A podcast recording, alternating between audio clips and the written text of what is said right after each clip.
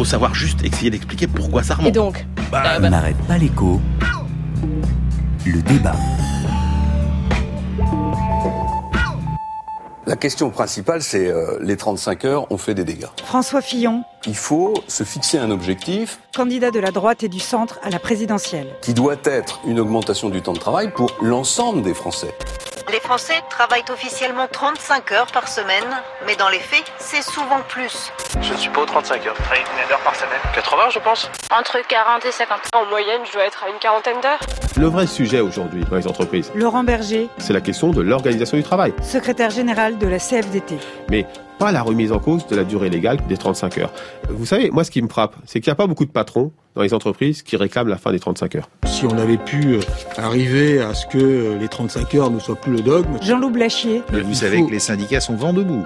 C'est quand même les PME, PMI qui embauchent aujourd'hui. Vice-président de la CPME. Le coût du travail est fort du fait notamment de ces 35 heures. Vous êtes Il est clair que nous sommes désavantagés. Ouais. Non, attendez, c'est, euh, on est dans des schémas ou des bagarres de type plus idéologique qu'autre chose. Jean-Claude Mailly. Dans la plupart des grandes entreprises. Secrétaire général de Force ouvrière. Les 35 heures ont été depuis très longtemps amortis. La solution, ça n'est pas de baisser le temps de travail. Emmanuel Macron. Pour tout le monde, tout le temps. Candidat à la présidentielle. Donc je ne suis pas pour les 32 heures. En marche. Mais je ne crois pas que modifier la loi et passer aux 39 heures ou aux 40 heures soit la bonne solution. Le travail s'en va. Paul Jorion. Et c'est une chose qu'on a voulu. Anthropologue. Le travail a disparu. Les sténodactylos sont pas en Chine, elles n'existent plus, elles ont été remplacées par des logiciels. Ce mouvement d'automatisation et de robotisation de l'industrie, Mounir Majoubi, paradoxalement, il va peut-être nous ramener des emplois en France. Président du Conseil numérique. Aujourd'hui, la raison pour laquelle on les a tous envoyés en Chine, ces usines, c'est parce qu'il y avait un avantage compétitif sur le coût de l'emploi. Maintenant que la variable, ça va être la technicité, la maîtrise et la distance pour la livraison et le transport, bah ça va peut-être devenir intéressant d'avoir ces usines en France ou en Europe. De robotisation. Arnaud Montebourg. La société du taper 1, taper 2, taper dièse, c'est une société absolument déshumanisée que les Français récusent. Candidat à la primaire de gauche. Donc je ne crois pas qu'on remplacera les taxis par des véhicules automatiques. Je pense qu'il y a toujours besoin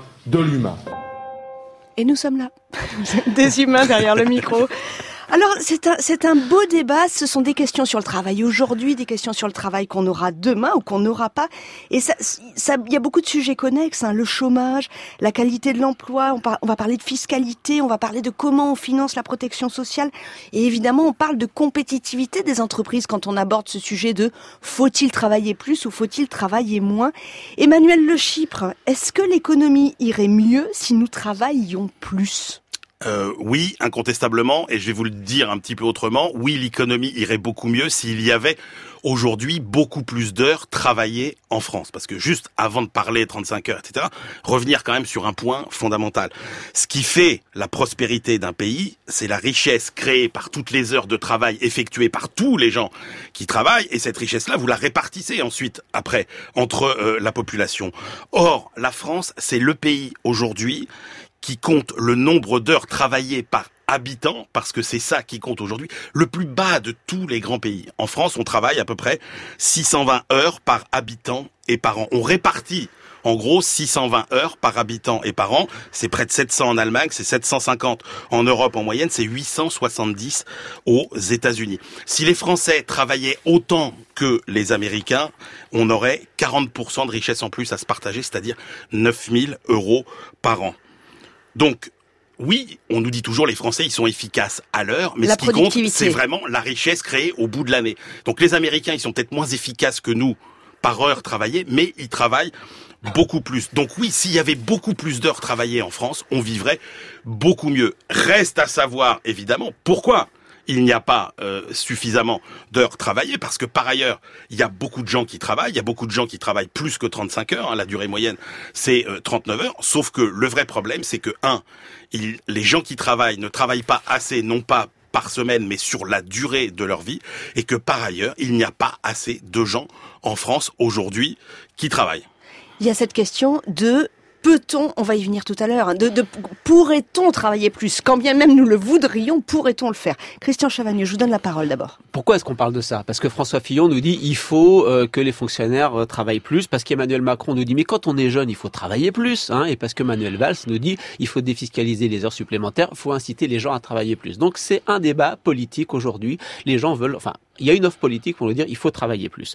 Euh, on travaille euh, un peu moins en France. Il faut savoir quand même que en, entre le temps plein et le temps partiel, il y a des différences. Les Français qui sont qui travaillent, qui ont un travail à temps plein, travaillent moins que les autres, mais ceux qui ont un temps partiel travaillent plus que les autres. Donc on a réparti aussi différemment euh, notre façon de, de, de, de, faire travailler les gens, notamment les gens qui travaillent à temps partiel sont les femmes. Ça a permis de donner plus de travail aux femmes, euh, le, le, le, temps partiel aussi. Euh, les, la, la, la, la conséquence de travailler plus, ce serait quoi? François Fillon nous l'a expliqué ce que ce serait la conséquence de les conditions concrètes. Emmanuel nous dit que ça serait plus de richesse. Les conditions concrètes, il y a deux réponses à ça. Les conditions concrètes euh, de travailler plus aujourd'hui, pas la théorie euh, économique. Les conditions concrètes aujourd'hui, François Fillon nous a dit, les fonctionnaires travaillent plus, 39 heures, payés 35. Donc c'est une baisse de salaire déguisée. Un. Les conditions concrètes du travailler plus, c'est quoi? Il nous dit quoi, François Fillon? Il nous dit, je vais faire travailler plus les fonctionnaires, je vais en virer 500 000. Si je fais travailler plus les gens qui ont un travail, euh, j'enlève des postes de travail. Donc c'est la destruction d'emplois. Voilà les conditions concrètes de la mise en œuvre du travailler plus aujourd'hui. C'est une baisse de salaire déguisée et c'est on vire des emplois. Et puis. Mais ça c'est dans la fonction publique, Christian. Non, je ah, laisse continuer. C'est vrai de manière générale. C'est vrai de manière générale. Si vous faites travailler plus les gens, euh, il y a moins de place pour les autres. Et puis dire que si on travaille plus, on va créer plus de richesses, on va être plus productif. Quand même, en 1830, on travaillait à peu près euh, on travaillait à peu près 3000 heures. Euh, et puis aujourd'hui, on travaille un peu moins de 1400 heures, alors qu'on a boosté notre productivité, boosté notre richesse. Le progrès, les gains de productivité, c'est la réduction du temps de travail, pas l'augmentation du temps de travail. Les pays qui travaillent plus que nous en Europe, c'est qui? C'est la Roumanie, c'est la Grèce, c'est les pays pauvres qui travaillent plus, c'est les pays riches qui travaillent moins. C'est ça le sens du progrès. Emmanuel nous dit pas ça, il nous dit que ce sont les États-Unis. Non, non, non, non, non, je dis pas ça, je dis pas le contraire du tout. Bah, c'est qu'on ne dit pas. Non, on ne dit pas la même chose. Ah. Moi, ce que je vous dis, c'est que les lois de l'économie ne peuvent pas défier les lois de la gravité et que ce qui compte, c'est la quantité d'heures travaillées dans un pays. Après, vous les répartissez comme vous voulez. Qu'est-ce qu'on fait? Est-ce qu'on veut que ceux qui ont un travail travaillent davantage? Ou est-ce qu'on veut, au contraire, répartir la quantité de travail? Parce que la logique des 35 heures, c'est un logique de partage du travail. Or, ce que montrent les travaux, globalement, euh, et Christian sera sans doute pas d'accord là-dessus, c'est que si vous, si vous, ne touchez pas le coût du travail, vous ne créez pas d'emploi quand vous réduisez le temps de travail. Autrement dit, vous répartissez les heures de travail différemment. Mais vous ne créez pas de richesse supplémentaire. Si vous ne faites pas baisser le coût du travail, si vous ne gagnez pas en productivité quand vous faites les 35 heures, vous ne créez pas de richesse supplémentaire supplémentaire. Alors pour des raisons sociétales, vous pouvez considérer qu'il vaut mieux que euh, chacun travaille un petit peu plutôt que certains travaillent beaucoup et d'autres travaillent peu. Mais au final, ça ne change pas votre problématique qui est de faire un pays plus riche et plus prospère. Sauf que quand on fait les 35 heures, on fait des gains de productivité. C'est ce qui s'est passé euh, après 2002. Euh, euh, et aussi, on voit que si on baisse le coût du travail et qu'on ne fait pas les RTT, ça n'a pas, ça a beaucoup moins d'impact sur l'emploi. Donc, il vaut mieux essayer de, de, faire les deux. Et les lois de l'économie, pour moi, Emmanuel, les lois naturelles de l'économie, pour reprendre votre expression, quand on fait de la réduction du temps de travail, c'est quoi? C'est que un, soyons cyniques, pour un employeur, ça reconstitue plus vite la force de travail. Quand on travaille moins, on est plus en forme, on est plus productif. Donc, ça va dans le sens des intérêts de l'entreprise. Deux, à partir du moment où historiquement on a commencé à réduire le temps de travail, les gens ont vécu plus longtemps. Hein, nos ancêtres ils travaillaient plus et ils mouraient plus vite. Donc là, ça, on a allongé l'espérance de vie, on a pu faire travailler les gens plus longtemps. Donc il faut trouver plus d'argent pour les retraites, hein, Christian. D'accord, hein. mais là aujourd'hui, c'est aujourd'hui comme les retraites sont à l'équilibre, on n'a plus besoin de, de s'appuyer sur cet argument. Trois, on crée des nouvelles activités. Pourquoi vous croyez qu'en France le tourisme, la restauration, le cinéma s'est développé Parce que les gens ils n'étaient pas épuisés, ils pouvaient sortir du travail? On a développé des nouveaux secteurs d'activité et puis aussi, ne serait-ce que au-delà de l'économie, pour la démocratie, le fait qu'on ait du temps pour euh, aller euh, s'investir dans les associations, faire du travail, s'intéresser au débat politique. Euh, si on travaille comme des malades, on n'a pas le temps de le faire. Regardez, Monsieur Pierre Gattaz, il devrait, il devrait être d'accord avec ça. Il est au 3 5 chez Radial. Hein, il a, avec ses deux cinquièmes supplémentaires, il a pu faire, il est venu devenir le, le, patron du MEDEF. Et puis enfin, la marche vers l'égalité homme-femme, ça a été soutenu par la réduction du temps de travail. On a mis aussi les, les, femmes au travail. Voilà les cinq lois économiques et politiques de la réduction du temps de travail. Ce sont ces lois-là qui font, qui, euh, Emmanuel qui ont été euh, effectivement euh, appliqués en France, qui font juste que la France est quand même le pays dans lequel le niveau de vie a le plus baissé au cours des 15 dernières années. Mais ça, c'est complètement faux, non, c'est pas vrai. Le PIB par habitant, il est au niveau du PIB, du PIB par habitant allemand. Qu'est-ce que vous... Christian, le niveau de vie des Français, il y a, il y a vous 10 le mesurez ans, comment, il, alors il était supérieur. Vous prenez une moyenne. Une moyenne de quoi Une moyenne de l'Europe. Et vous y ajoutez les États-Unis et vous Quel voyez, et vous voyez qu'il y a. Vous le mesurez comment Vous voyez qu'il y a Il veut pas nous le dire. Vous voyez qu'il y a 10 ans, on était, c'est des statistiques OCDE, Christian.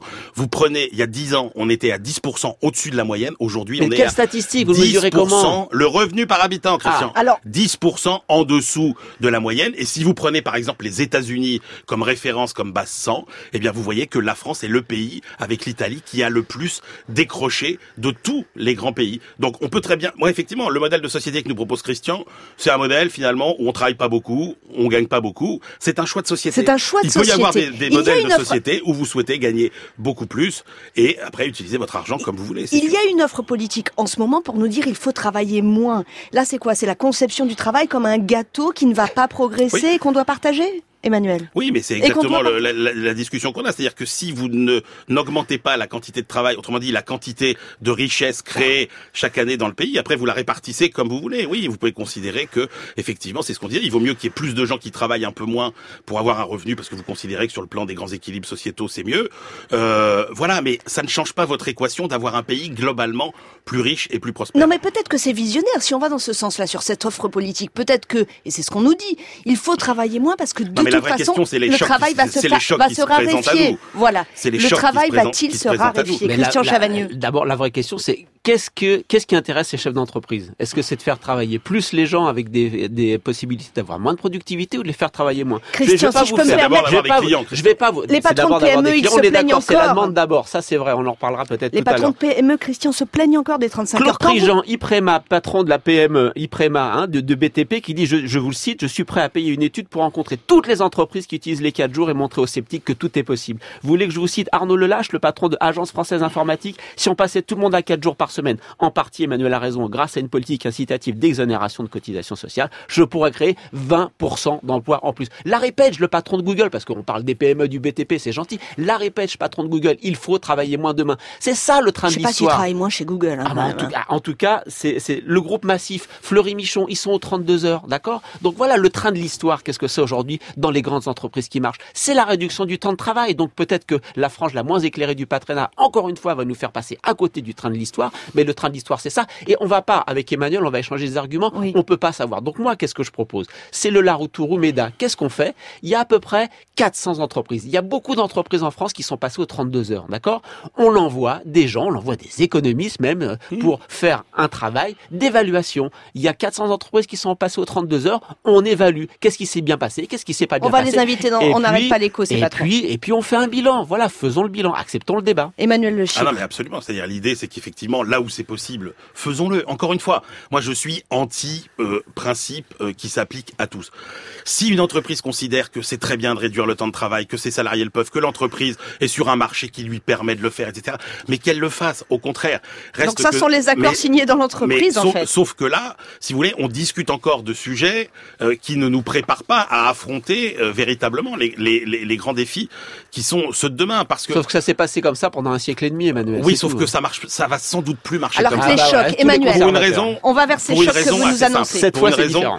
Pour une raison, oui, je pense que cette fois c'est différent parce que la thèse, la thèse rassurante, c'est un petit peu, vous savez, la thèse du fameux déversement, hein, thèse d'Alfred Sauvy qui consiste à dire, grosso modo, bah, quand euh, vous faites des gains de productivité dans un secteur, eh bien, euh, les emplois vont vers un autre secteur. Effectivement, quand on a mécanisé l'agriculture dans les années 50, eh ben, les emplois ont quitté les champs pour aller dans les usines. Et puis quand on a mécanisé les usines, eh bien, euh, les emplois sont partis des usines vers les bureaux. Et on se dit, bah, bah, demain, les emplois euh, iront avec la robotisation, etc., des bureaux vers effectivement ailleurs. Sauf que ce qu'il faut bien voir, c'est que à chaque étape, on est passé d'un emploi standardisé à un autre emploi standardisé. On est passé d'un emploi standardisé au champ à un emploi standardisé à l'usine à un emploi standardisé au bureau. Or, demain, euh, on n'aura plus ces emplois euh, standardisés. Vous êtes en train de nous dire que les robots vont nous piquer ces boulots-là. Alors, euh, euh, en partie, en partie, et ça va très très vite. C'est pour ça que je pense que cette fameuse théorie, aujourd'hui, elle doit quand même être questionnée. Alors, en même temps, on a eu cette semaine un rapport du Conseil d'orientation pour l'emploi qui, qui, qui est aussi critiqué, hein, qui, mais qui nous dit il va pas y avoir un boulot sur deux qui va être piqué par les robots, hein, je résume, mais plutôt un sur dix. Christian Chavagneux. Très très prudent. Quand on regarde Oui. entre ce qu'a dit la presse du rapport et quand on lit le rapport, le rapport est extrêmement prudent. Alors on a pris beaucoup d'hypothèses. Peut-être que c'est ça, peut-être que c'est pas ça. La Ah. réponse c'est personne n'en sait rien en fait. Mais c'est vrai que avec toutes les hypothèses qui sont bien explicitées dans le rapport, le Conseil d'orientation pour l'emploi de l'emploi nous dit dit moins de 10% de euh, euh, travaux, de, de postes de travail qui peut être euh, remplacés par des robots, mais 50% touchés quand même. Hein, les gens qui seront touchés, qu'il faudra on est déjà, on va on est déjà. on, est- on doit tous évoluer en ce moment. on est et- déjà touché, ça on le sent bien. Et, tout, tout à fait, exactement. La question, c'est et, le, le, le rapport le dit bien, c'est euh, si quand vous passez à 10 heures, lorsque vous vous abonnez pour écouter de la musique, si en même temps les gens qui fabriquaient des CD perdent leur travail parce que on fabrique plus de CD, on écoute, vous voyez bien que vous avez créé des emplois d'un côté, mais vous en détruit de l'autre. Donc euh, il peut y avoir, euh, hein, tout le monde n'est pas forcément gagnant. Et historiquement, les innovations, ça apporte des gains de productivité. Mais aujourd'hui, est-ce qu'on est sûr que les innovations qu'on est en train de mettre en œuvre apportent des gains de productivité? C'est tout le débat autour de la fameuse stagnation séculaire. Peut-être que les innovations d'aujourd'hui n'apportent pas de gains de productivité. Peut-être que le capitalisme du XXe siècle a changé. Et je reçois Emmanuel. Est-ce qu'il ne faut pas aujourd'hui avoir une forme de pessimisme technologique aujourd'hui qui fait que les conditions d'hier, c'est vrai, ne sont peut-être pas celles, euh, les conditions d'aujourd'hui ou de demain sont pas celles d'hier. En quoi Eh bien, ça veut dire, en quoi C'est que les innovations sont moins porteuses de gains de productivité et d'emploi qu'hier. Ça, ça peut être un, un vrai, vrai souci pour demain. Et donc ça, c'est un argument sur euh, la raréfaction du travail, Emmanuel? Oui, c'est un argument, mais on ça voit bien qu'effectivement, alors ce rapport est très prudent. Vous avez d'autres rapports qui vous disent que euh, vous avez jusqu'à la moitié c'est euh, des emplois. ça, hum. euh, le rapport euh, d'Oxford, il y en a plein d'autres. euh, World Economic Forum aussi, qu'il y a la moitié des emplois qui peuvent disparaître. En fait, la vraie question, c'est qu'il n'y a pas de fatalité. Euh, tout dépendra de comment on arrivera à organiser la nouvelle relation entre euh, l'humain et l'intelligence artificielle, puisqu'au-delà de la robotisation, c'est Oui. bien ça le sujet, c'est l'intelligence artificielle. Bien évidemment, on ne fera pas ce que font les robots, ça ne sert à rien, on ne sera pas compétitif, donc il faut inventer ces nouveaux rapports, ces nouvelles relations. Ma question de conclusion, est-ce qu'il est raisonnable de rêver encore du plein emploi? Oui, euh, pour, pour, pour deux raisons. La première raison, c'est que quand vous voyez tout ce qu'il faut mettre en œuvre comme emploi pour la transition écologique ou pour la transition numérique, il y a, euh, Emmanuel disait tout à l'heure, le premier souci d'une entreprise, c'est la demande. Donc si vous avez vraiment de la demande, si on organise la transition écologique pour demain, il y a plein d'emplois, plein, plein d'emplois. Donc oui, on peut encore créer des emplois. Ma, juste ma, ma seule crainte, c'est on dit, il suffit de former les gens tout au long de la vie, puisqu'on a des robots, de l'intelligence artificielle. Et donc, euh, moi, j'ai été très, très surpris par The Economist, hein, cette semaine, qui vient de faire un magnifique dossier sur automatisation emploi. La réponse, on nous dit, il y a qu'à former les gens tout au long de la vie. C'est vraiment pas évident. Ça fait un peu tarte à la crème. Non, non, mais non seulement ça fait tarte à la crème, mais vous savez qu'aujourd'hui, depuis 2000, la part des très qualifiés aux États-Unis baisse aux États-Unis. Ça veut dire que euh, eh ben, c'est très très difficile, même en formant les gens, même en ayant des gens très qualifiés, de leur garder leur travail tout au long de la vie. Ça, c'est vraiment inquiétant. Ça ouvre un vrai débat important. Oui, Emmanuel si, on considère que le plein emploi c'est un CDI euh, sur la tranche horaire 9h 18h 5 jours par semaine, non ça c'est ça c'est terminé. En revanche, il y aura euh, de l'emploi, mais euh, il y aura une fragmentation euh, des temps de travail, des lieux de travail, des statuts euh, de travail, ça c'est sûr, mais il y aura Non, ça, c'est pas sûr Il du y tout. aura encore quand même euh, de l'emploi. On n'a pas tout à fait terminé ce débat, mais je vous propose Oh pour ce matin de refermer le dossier